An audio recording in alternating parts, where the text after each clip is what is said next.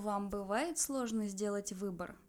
Нет, я не о том, какой чай выбрать, зеленый или черный, и съесть ли еще этих мягких французских булок. Я о более серьезном выборе, который влияет на дальнейшую жизнь. Переехать, сменить работу, э, купить квартиру, заняться чем-то эдаким.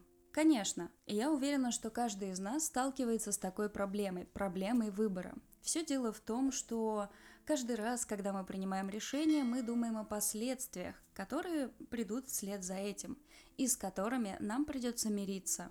Именно страх сделать неверный выбор, который повлечет за собой неприятные последствия, мешает нам с вами быть собранными, рациональными и системными, когда нужно что-то сделать. Проблема эта стара как мир, и еще в 17 веке появился инструмент, помогающий справиться с муками выбора. Квадрат Декарта – это метод, разработанный философом Рене Декартом в 17 веке, я подчеркну это – который помогает структурированно рассмотреть все возможные последствия в результате какого-либо выбора. Несмотря на свою простоту, эта методика универсальна, и она действительно помогает нам в принятии решения. И если вы вдруг подумали, что я прямо сейчас подсовываю вам какое-то неактуальное старье из 17 века, то спешу вас заверить, человеческая природа с тех пор не изменилась, а методика рабочая и она успешно используется даже сейчас. Давайте на минутку остановимся на вопросе, кто такой Декарт и почему мы можем с вами ему доверять. Он внес неоценимый вклад в несколько направлений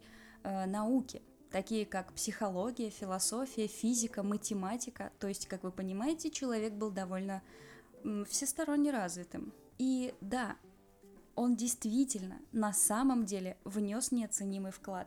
Например, именно благодаря Декарту в математике сейчас царит порядок с обозначением неизвестных, которые стали x, y, z, и коэффициентов, которые называются a, b, c и так далее. До его переработки математическая символика была более хаотичной и непонятной. Каждый э, писал то, что хотел, и вообще там, знаете, было кто во что гораст, как говорится. Если говорить о психологии, то крупнейшим открытием Декарта в этой области было понятие о рефлексии и принципах рефлекторной деятельности. Декарт представил модель организма как работающий механизм, и при таком понимании тело не требует вмешательства души и работает, собственно, на рефлексах. Но мы с вами как-нибудь отдельно об этом поговорим, потому что тема действительно интересная. Ну и еще одна вещь, которую вы все прекрасно знаете и за которую мы тоже можем быть благодарны именно Декарту. Это понятие аффектов. Он их называл также страстями. Напомню, аффект – это определенное эмоциональное состояние, вследствие которого человек может совершить несвойственные ему поступки.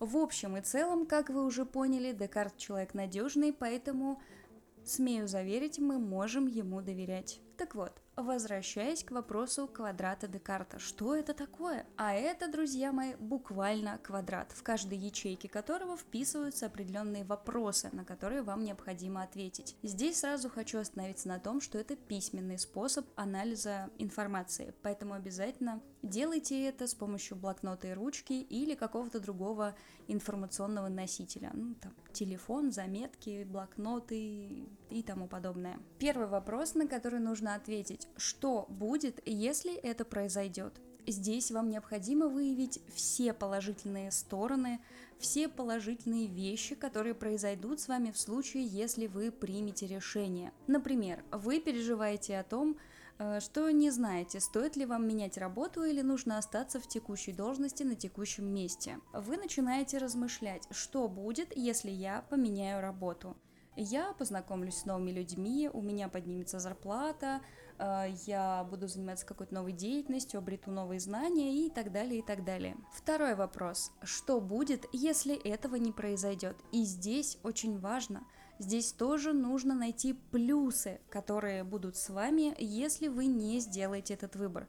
То есть, например, что хорошего произойдет – Э, если я не поменяю работу, если я останусь в текущей должности и в нынешней компании. Мне не нужно будет привыкать к новым коллегам и новым обязанностям. Я буду находиться в стабильности.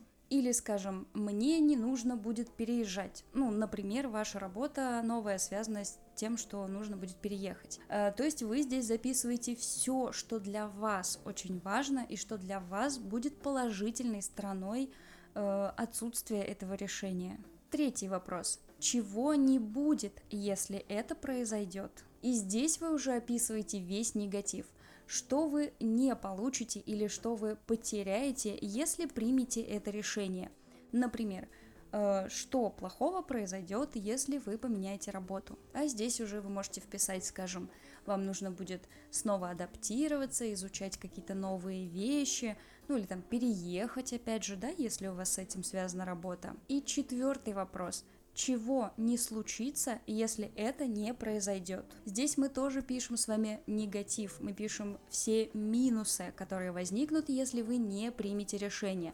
Например, что плохого будет, если вы решите не менять работу? Из примера с работой это могут быть такие вещи, как вы останетесь на том же уровне заработной платы, вы не узнаете чего-то нового и не будете развиваться, вы также будете раздражаться от вида ваших коллег или начальника, ну и так далее, и так далее. То есть все потенциальные минусы, которые возникнут, если вы не примете решение.